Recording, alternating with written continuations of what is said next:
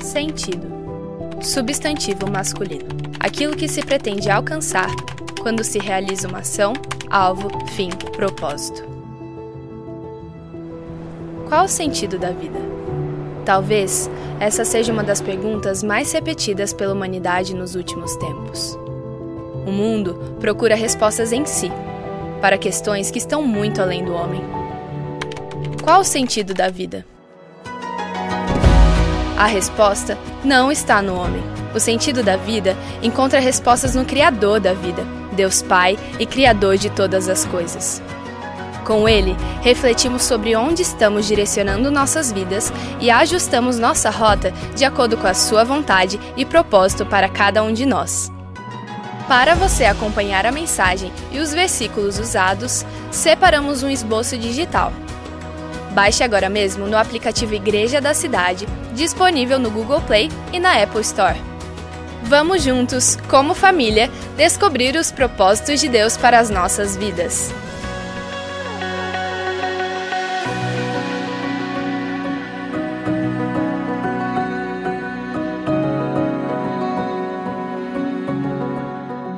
Qual é o sentido da vida? É a nova série de mensagens nesta manhã e nesses últimos anos, o que nós vamos falar nessas próximas semanas tem sido essência aqui nessa casa e por isso temos visto milhares de pessoas sendo transformadas pelo poder desta mensagem que estará sendo ministrada nessas próximas semanas. Qual é o sentido da vida, afinal de contas? E hoje a mensagem 1 um é: o que motiva a sua vida? O que motiva a sua vida? Qual é a força motriz? O que te guia? O que te faz acordar todas as manhãs? O que motiva a sua vida? Eu gostaria de indicar a leitura deste livro, que é um best-seller mundial, Uma Vida com Propósitos. Esse livro, ele precisa ser lido, relido constantemente, um livro extraordinário. Só nos Estados Unidos, esse livro vendeu cerca de 50 milhões de cópias. Um livro que veio do céu mesmo. E orando pelo pastor Carlito nessa semana, para que ele fosse viajar, quando eu cheguei próximo dele, eu lembrei, nós lembramos, que o pastor Rick Warren, ele saiu seis meses da igreja para escrever esse livro. E ele não sabia que ele simplesmente voltaria com um best-seller mundial. E quando ele volta depois de seis meses, ele não só volta com best-seller, a igreja melhorou. E nós oramos ali, Senhor, que nessa que nesse que nesse momento onde o teu filho vai se deslocar para fora do país, que em nome de Jesus ele volte com coisas inéditas. Amém? E que a nossa igreja melhore muitas vezes mais. Amém? Amém? Amém. Faz de novo, Senhor. Qual é o sentido da vida? Existem pessoas que buscam o sentido para a vida em religião, que buscam na política, que buscam no aprimoramento pessoal, nos negócios, na vida acadêmica, nos prazeres, em viagens, mas também, infelizmente, muitas pessoas acham que o sentido da vida está preso a manias, a dependências, a hábitos inconsequentes que no final das contas vão trazer muita destruição. Nessas próximas semanas nós veremos a resposta a esta pergunta: qual é o sentido de fato da vida? Então hoje nós vamos falar o que motiva a sua vida. Na próxima semana tudo começa em Deus. Depois, você não é um acidente. Depois, você foi feito para ser eterno. Depois, sua vida na terra é temporária. Depois, viva a vida do jeito de Deus. E por fim, a razão de tudo. E hoje, o que motiva a sua vida? Olha que texto forte em Isaías 26, 3. Tu, Senhor, guardarás em perfeita paz. Diga assim: perfeita paz. De novo, perfeita paz o nosso perfeito aqui no interior é perfeito, né? perfeita paz, cujo propósito, diga assim, propósito, está firme porque confia em ti. Olha que texto fantástico. Tu, Senhor, guardarás em perfeita paz aquele cujo propósito está firme porque em ti confia. Esse texto aqui já é o resumo de muito daquilo que nós vamos falar hoje. O nosso propósito no Senhor é realmente a direção para a nossa vida. E é isso que nós devemos buscar. Mas é importante no início ainda dessa mensagem perguntar: o que, que dirige a sua vida? O que dirige a sua vida? Qual é a força motriz? Qual é a maior influência na sua vida? Se você tivesse que eleger, você, por exemplo, pode estar sendo, nessa estação da sua vida, motivado pela culpa.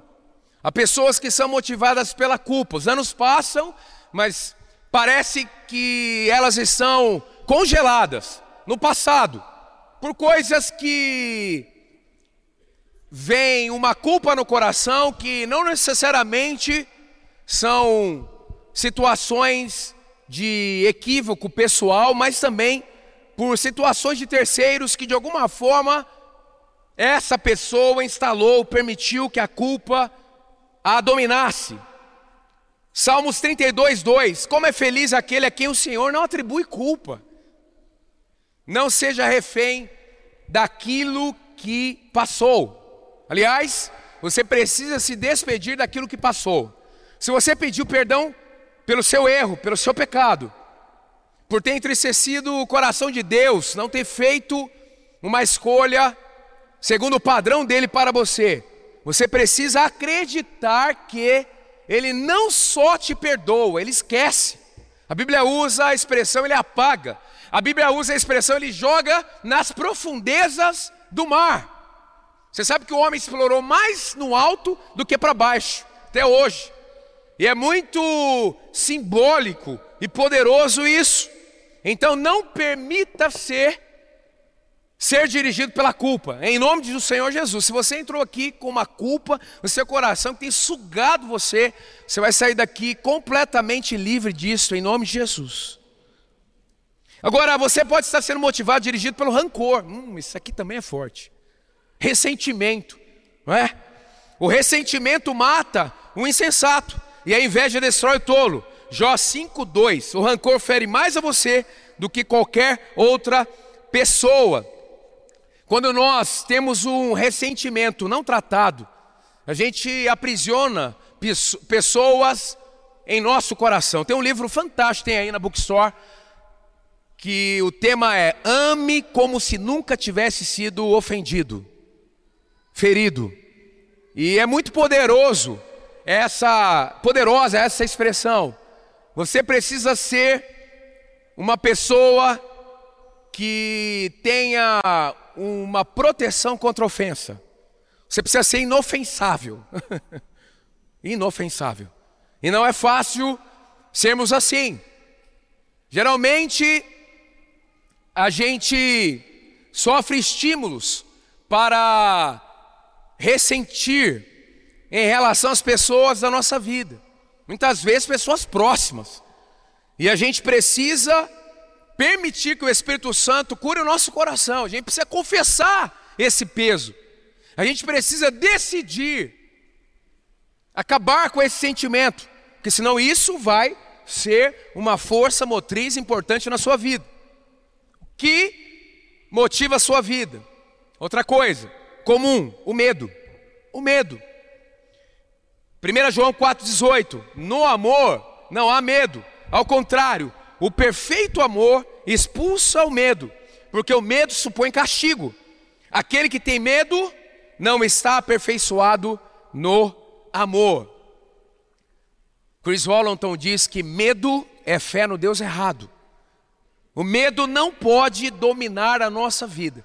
Se existe algum pensamento de medo em você agora, você precisa permitir que, em nome de Jesus, o Espírito Santo retire esse pensamento.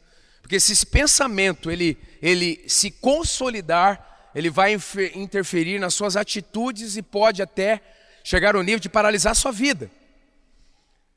Mas outra coisa pode conduzir a nossa vida, mover a nossa vida, é o materialismo.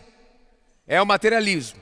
Olha o texto de Mateus 6,24. Ninguém pode servir a dois senhores, pois odiará um e amará o outro, ou se dedicará a um e desprezará o outro. Vocês não podem servir a Deus e ao dinheiro, no original, a mamon. Eu escrevi um livro, você sabe, alguns anos atrás, sobre derrote mamon.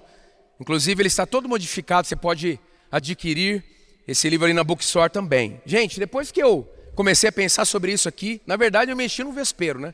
Porque essa situação, a questão do dinheiro, ela é muito importante e precisamos ver a situação do ponto de vista espiritual. Você não pode achar que o seu valor está no seu dinheiro. Você não pode ter a segurança da sua vida no dinheiro. Você não pode usar o dinheiro para manipular as pessoas.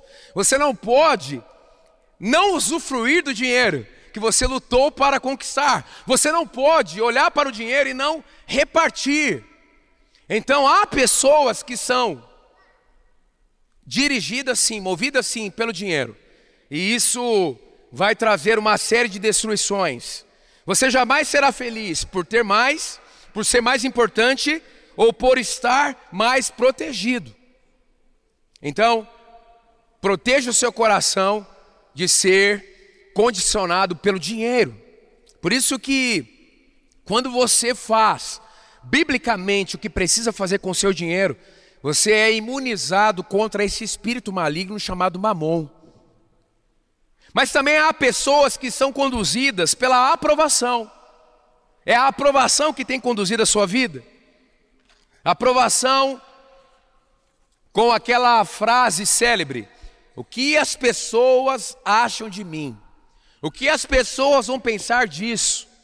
Obviamente, isso foi uma coisa ruim, você precisa pensar assim para não fazer. Mas, gente, quem é condicionado pelo que as pessoas pensam e acham, eu, por exemplo, sou uma pessoa pública. As pessoas, né, eu já ouvi cada coisa acerca de mim mesmo que as pessoas dizem. É impressionante. É impressionante. Mas eu, eu, eu, eu sou bem pequenininho, né? Mas é o ônus de ser influente. É, eu acho interessante as pessoas nas redes sociais, né? Tem sei quantos milhares, até milhões de seguidores. Aí de repente tem um comentário lá que ela não gosta. Aí ela fala: "Não, vou fazer um detox tal de redes sociais, tal". Ah, mas os patrocinadores, o, o, a influência que ela conquistou em função dos seguidores, como é que fica? Ué, toda influência tem tem ônus, não é? Gente, quem cresce, quem se torna influente, ele sempre será perseguido por invejosos.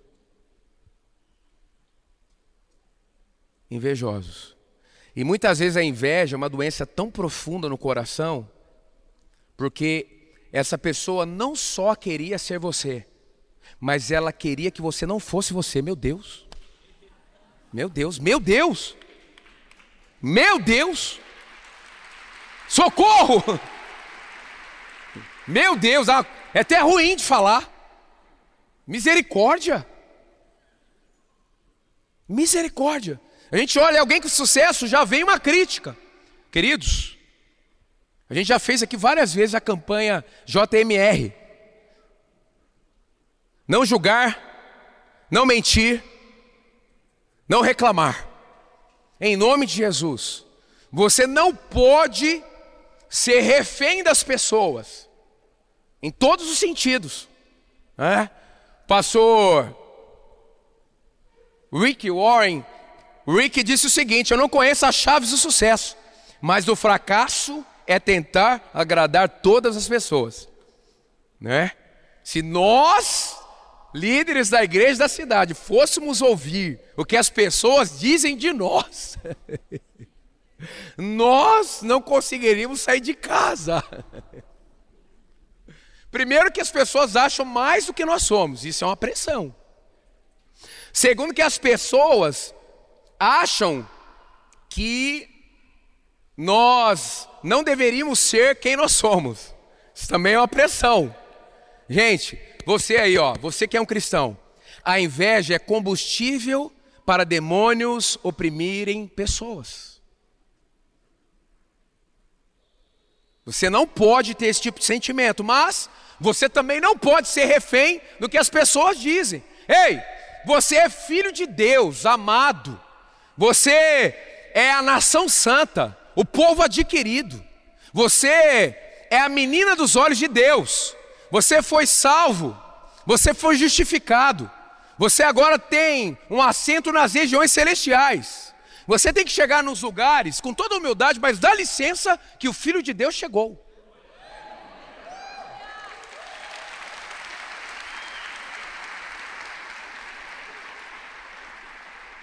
A Bíblia diz que você não é cauda, você é cabeça. A Bíblia diz que as pessoas verão a sua prosperidade e vão exaltar o seu Deus.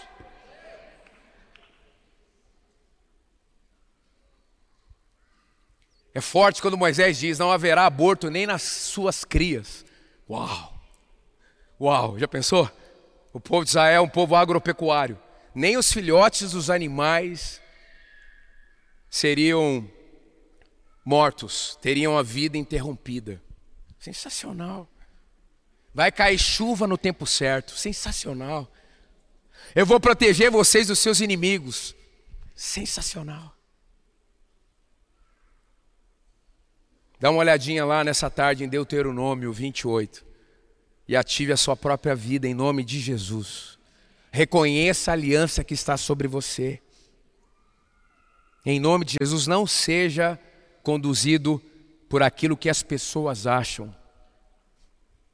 Receba o feedback das pessoas da sua vida.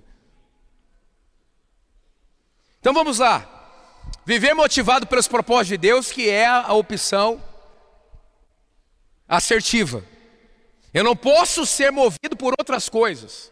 Eu preciso ser movido pelos propósitos de Deus para a minha vida. Quem vive nos propósitos de Deus para a sua vida é blindado contra a tristeza, é blindado contra a depressão nesse sentido, é blindado contra a falta de sentido, é blindado contra a frustração, contra a desistência, contra a orfandade, nada te para. Gente, notícias ruins, situações adversas, tempestades, nós teremos sempre, mas os motivados pelos propósitos de Deus são imparáveis, indesistíveis, insuperáveis. então vamos lá. Viver motivado pelos propósitos de Deus é o que nós queremos essa manhã. Vai, em primeiro, dar sentido para a sua vida. Diga assim: sentido. Sentido para a sua vida. Jeremias 29, 11. Porque eu conheço os planos que tenho para vocês. Isso aqui é uma palavra de conhecimento, hein? Senhor, o que, que o Senhor quer da minha vida nessa manhã? Se você entrou perguntando isso, aí Ele está te respondendo. Sou eu que sei os planos que eu tenho para você. Me acesse, que eu vou dizer. Me ouça nessa semana, ouvindo, que eu vou dizer. Ou, faça o que eu já te pedi para fazer. Porque depois da obediência vem a próxima direção. Ei, pega aí. Depois da obediência vem a próxima direção. Deus não vai nunca dar o plano todo, porque no processo para você conquistar, Deus irá te transformar. Nosso Deus é um Deus de processo. O povo ficou 40 anos no deserto. Por quê? Porque Deus não queria matar o povo com as suas bênçãos. Tem algo que você ainda não recebeu, porque você não está preparado. É, o Bill Johnson diz: Olha, eu gosto de orar em línguas, porque quando eu oro em línguas, o Espírito corrige a rota. Então vamos lá, um exemplo. Senhor, em nome de Jesus, eu preciso deste Porsche de todo jeito. O Senhor sabe. Eu preciso. Me dá esse Porsche, Senhor, me dá. Inclusive, é, tem que ser melhor do que o do vizinho que passou agora aqui. Me dá esse Porsche, em nome de Jesus. Aí você vai, daqui a pouco você começa a orar em línguas. Shekaramaná, soquererá, shekaramaná, toquerás. Aí em línguas o Espírito começa a te levar e dizer assim: Não me dá nenhum carro desse não. Senão minha vida vai acabar. Tem misericórdia. Me dá um carro direitinho, mas Porsche não. Sacou? Entendeu? É desse jeito. Por isso que Paulo fala: olha, eu agradeço a Deus por falar em línguas espirituais mais do que todos vocês. Querido, em nome de Jesus. Línguas espirituais, na minha opinião, estudando a Bíblia nesses anos todos e vendo muita coisa nessa área, eu tenho certeza que uma das principais ativações espirituais da minha vida é falar em línguas. Tem hora que eu falo em línguas pensando, o tempo todo. Então, Deus é quem sabe, como eu dei o exemplo aqui, do Espírito conduzindo nas orações, os planos que Ele tem para você. Sabe qual é o nosso problema? É que a gente tem medo de perguntar para Deus. Porque você conhece a Deus. Geralmente não é exatamente o que a gente está esperando.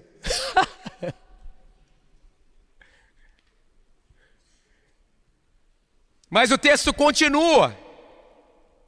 Diz o Senhor: planos de fazê-los prosperar. Aleluia. O que é prosperar? Deus tem planos para você prosperar. Diz o texto: e não lhes causar dano, planos de dar-lhes esperança e um futuro. Esperança e um futuro. Deus já está no seu futuro. E nesta manhã, como boca de Deus, eu quero te dizer: Ele já está no seu futuro e o seu futuro será extraordinário.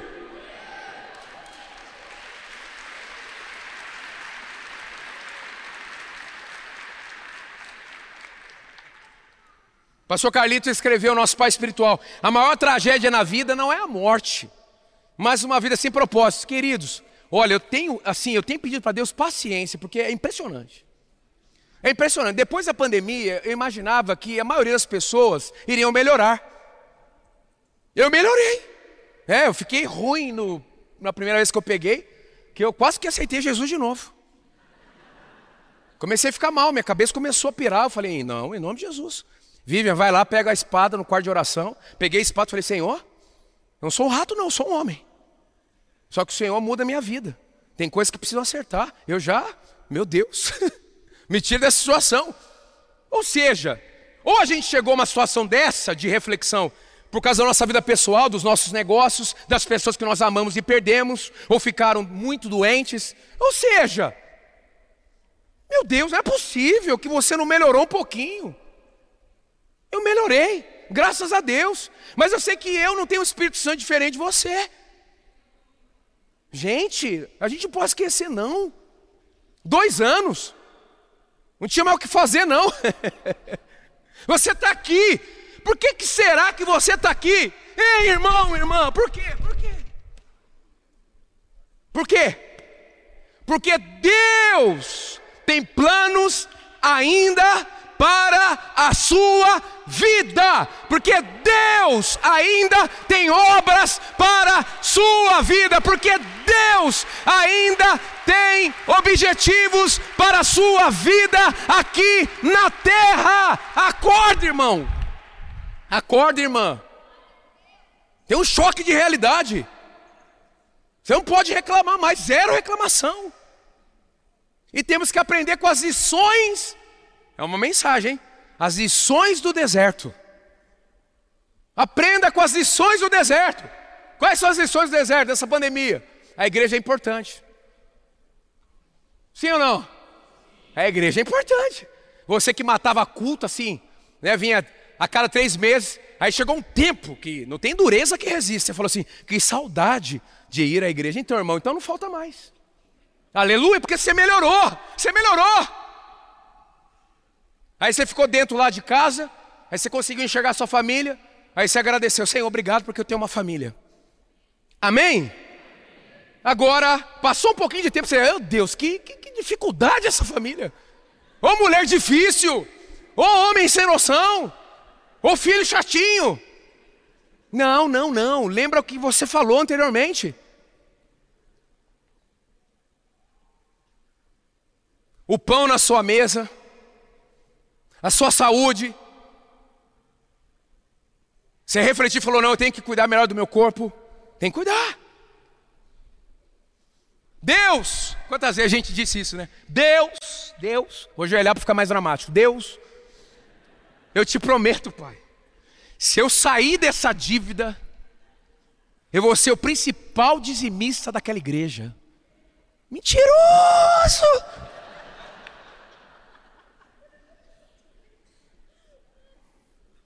Não dá, irmãos, não dá. Não dá. A gente tem que melhorar. Tem gente que não tem Jesus vivendo melhor que a gente. É uma vergonha. Tem gente que não tem Jesus que tem um casamento que tem mais paz do que o da gente. É uma vergonha. Tem gente que não tem Jesus que tem mais objetivos na vida do que a gente. É uma vergonha. Tem gente que não tem Jesus que estuda mais do que a gente. É uma vergonha. Tem gente que não tem Jesus que é mais solidário do que a gente. É uma vergonha.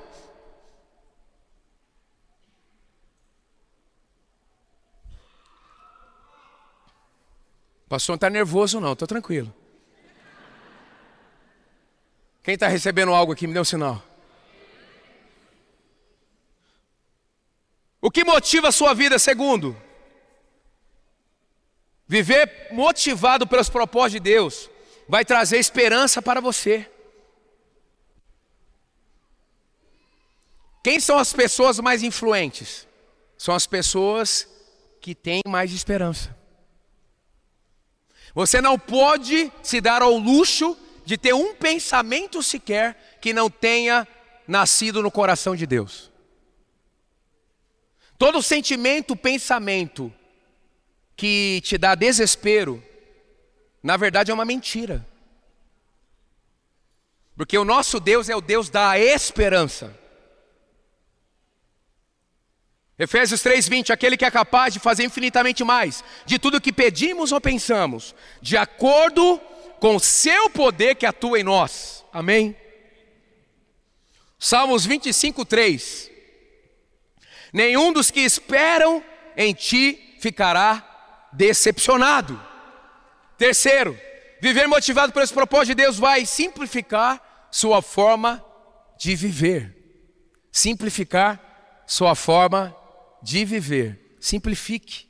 Isaías 26, 3. Tu, Senhor, guardarás em perfeita paz aquele cujo propósito está firme, porque em ti confia. Você precisa simplificar a sua vida. A sua vida tem um resumo: fazer a vontade de Deus.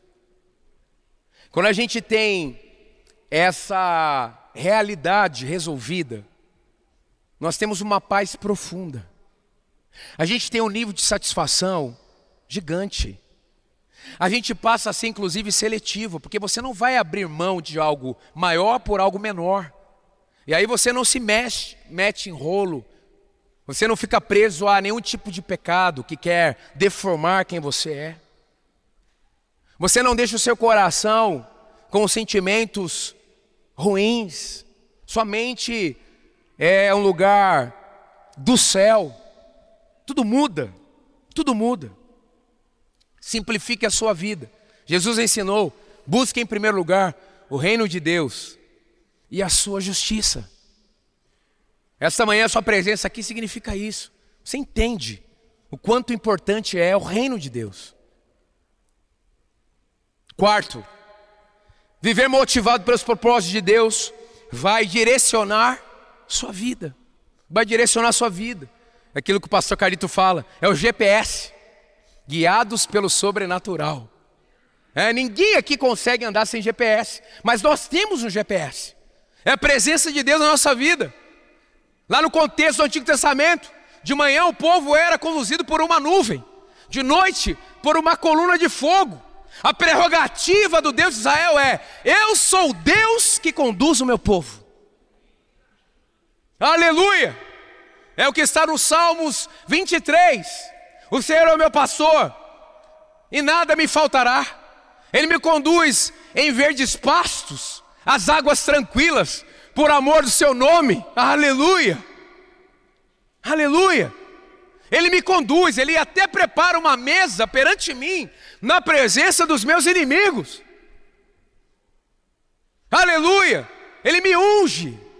E certamente a sua bondade, a sua fidelidade me acompanharão todos os dias. Ainda que eu passar pelo vale da sombra da morte, eu não temerei mal algum, porque Ele está comigo. Sua vara e seu cajado me consolam. E ele termina dizendo: Eu voltarei à casa do Senhor enquanto eu viver. Queridos, vocês não têm noção do que está acontecendo aqui simultaneamente. Nós estamos na casa do Senhor lugar de profecia, lugar de cura, lugar de destino, lugar de empoderamento, lugar de unção, lugar de libertação, lugar de salvação. A igreja abre as portas porque os céus estão abertos. E tem uma palavra sobre a igreja, você as portas do inferno não prevalecerão contra a igreja do Senhor. Se o diabo se levantou contra a sua vida e a sua família, ele se levantou por um caminho, e nesta manhã ele foge por sete caminhos, porque as portas do inferno não prevalecerão contra a igreja do Senhor. E eu pergunto nesta manhã: aonde está a igreja do Senhor?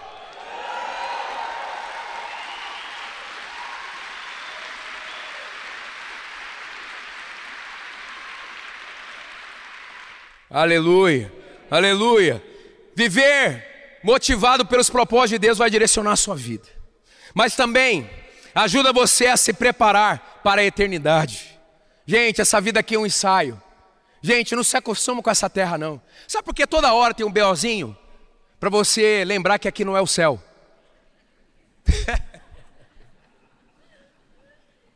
Ai, meu Deus do céu. Essa semana eu comecei a fazer jejum por uma coisa. No final do dia já tinham três, quatro coisas. Meu Deus, meu Deus, eu falei, meu Deus, sempre no coração de Deus tem algo mais profundo. Ele falou, faça jejum por isso, pela conferência dos homens, vai ser um marco. Faz, não é tão simples assim, não é? Aí no final do dia já tinham quatro outros motivos. Nós estamos de passagem.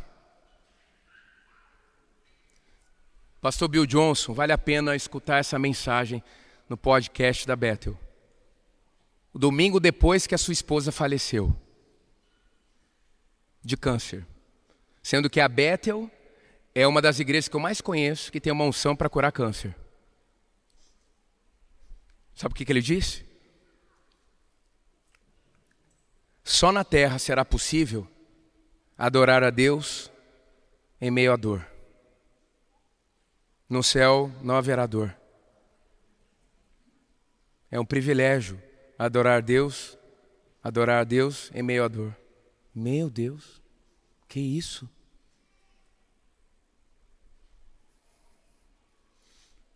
Você vai viver por toda a eternidade com seu Pai.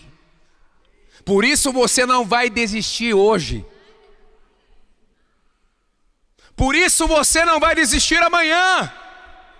Por isso você vai completar os seus dias bem aqui na terra. Porque você está se preparando para morar com o seu Pai, o seu Criador, por toda a eternidade e com a igreja de Cristo. Aleluia! Aleluia! O choro pode durar uma noite, mas a alegria certamente virá ao amanhecer. Amanhecer aqui na realidade da terra, mas amanhecer em relação à eternidade, quando passarmos esta vida. Romanos 10: Pois todos compareceremos diante do tribunal de Deus, porque está escrito: Por mim mesmo jurei, diz o Senhor, diante de mim todo joelho e toda todo joelho se dobrará e toda língua confessará que sou Deus. Assim, cada um de nós prestará contas de si mesmo a Deus. A Bíblia diz que prestaremos contas até de cada palavra que saiu da nossa boca. Por isso precisamos viver o verdadeiro sentido da vida aqui. quer estar sob os seus propósitos, os propósitos do Senhor. Na hora que chegar o seu momento de sair dessa terra, os seus diplomas não serão enterrados com você. Os seus recursos não entrarão no caixão. Eu quero te dizer, eu sou pastor, eu passo por esses momentos ajudando as famílias, inclusive. Vão escolher a roupa que vão colocar no seu corpo. É surreal. É surreal. E a vida ensina muito. Somos independentes e vamos envelhecendo, vamos ficando dependentes. Por que, que nós vamos ficando dependentes? Porque a gente não pode sair desse mundo de qualquer jeito. É a última estação do grande ensinamento, que nós nascemos para depender de Deus e das pessoas. Querido, não vale a pena o seu orgulho. Não vale a pena. Tem gente que rala, rala, rala, rala, rala, rala para ser influente. E quando chega no topo, começa a humilhar as pessoas. não dá. Em nome de Jesus, você vai ter uma unção para amar os estagiários. Quem está começando.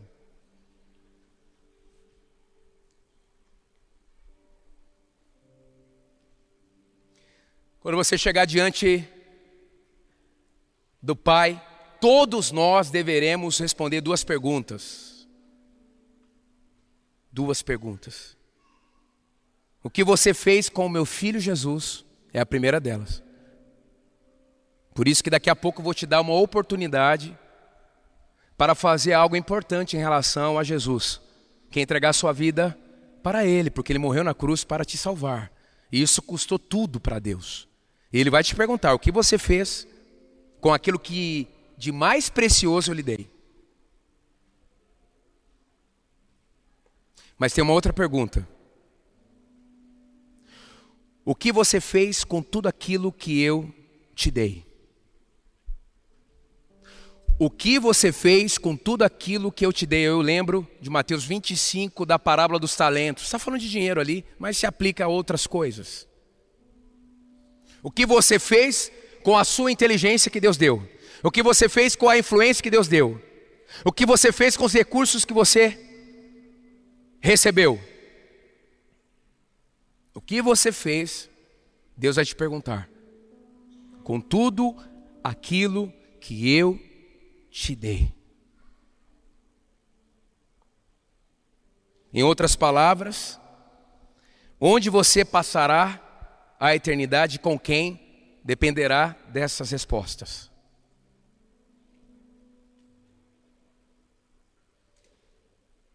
Você não vai mais deixar sua vida ser dirigida pela culpa, rancor, medo, materialismo, ou até mesmo pelas pessoas. Mas que em nome de Jesus hoje você decida entregar sua vida para a direção de Jesus, e Ele vai te conduzir através dos propósitos do Pai para a sua vida. Você precisa identificar esses propósitos, crer receber e viver. Você recebe essa palavra? Glória a Deus, que bom que você recebeu esta palavra da fé, essa mensagem, o Espírito Santo agiu e certamente agora é hora de você poder dar uma resposta para Deus. À luz do que você recebeu nesta mensagem de fé, pregada com tanto amor, uma mensagem bíblica de Deus para o seu coração, é hora de você dar uma resposta para o Senhor. E eu quero convidar você a dar uma resposta e quero fazer três convites para você. Aí na sua tela agora aparece um QR Code e um número de WhatsApp para que você que tomou uma decisão possa então entrar em contato conosco agora. O primeiro convite é se você ouviu esta mensagem e quer tomar uma decisão de arrependimento e de receber Jesus no seu coração como Salvador e Senhor da sua vida agora. A outra decisão que você pode estar tomando agora e celebramos com você é se você quer retornar para a igreja, voltar para a fé. Talvez você se desviou dos caminhos do Senhor e da igreja, mas hoje é o tempo de voltar, é tempo de arrependimento, de mudança de vida, de voltar para a família da fé. Então, bem-vindo você que está tomando a decisão de retorno agora. Não importa quanto tempo você esteve afastado, não importa se você se afastou dessa ou de outra igreja cristã ou evangélica, bem-vindo de volta à família da fé. E o terceiro convite que eu quero fazer para você é se você quer ser batizado. Então, se você quer ser batizado em águas, se você está em São José dos Campos ou em qualquer cidade onde temos uma igreja da cidade ou aí na sua cidade, entre em contato conosco agora pelo WhatsApp ou pelo QR Code e diga: Eu aceitei Jesus, eu quero ser batizado. Eu não tinha sido batizado em águas ainda, no batismo de imersão, que é o batismo que Jesus viveu lá no Rio Jordão, sendo batizado por João Batista, e eu quero ser batizado em águas também. Então entre em contato conosco. Amém? Então, bem-vindo à família da fé. Parabéns por tomar uma destas decisões hoje, após ouvir esta mensagem. E o nosso campus online aqui da Igreja da Cidade está aqui para servir onde você estiver. Deus seja louvado. Vamos orar juntos? Pai, eu quero te agradecer por cada um que recebeu agora a tua palavra e ela tocou no coração e eles estão dando uma resposta para o Senhor. Eu abençoo cada um dos que nos acompanharam agora nesta transmissão. Que o Senhor abençoe as suas vidas, os que tomaram a decisão de te aceitar, de voltar para a igreja ou se batizar, nós assim os recebemos e os abençoamos em nome de Jesus. Amém. Obrigado por estar conosco. Se você tem qualquer outra dúvida também, aí no chat ou nas nossas mídias sociais ou no WhatsApp, mande para nós e nós vamos entrar em contato com você. Somos a Igreja da Cidade, uma família para pertencer. E aqui no campus online, uma família para pertencer onde você estiver. E seja bem-vindo também às nossas celebrações presenciais. Você pode ver aí no vídeo também os horários e os dias que temos celebrações. Bem-vindo, Deus te abençoe e até a próxima.